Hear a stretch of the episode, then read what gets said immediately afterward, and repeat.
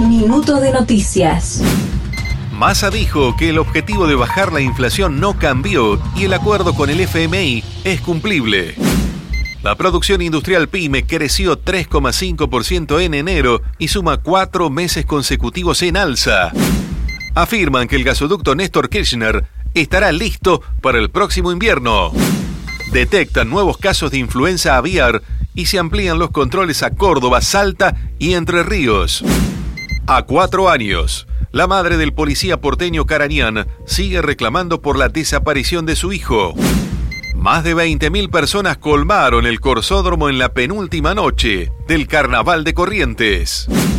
Carlos Alcaraz ganó por primera vez el Argentina Open. Más información en telam.com.ar y en nuestras redes.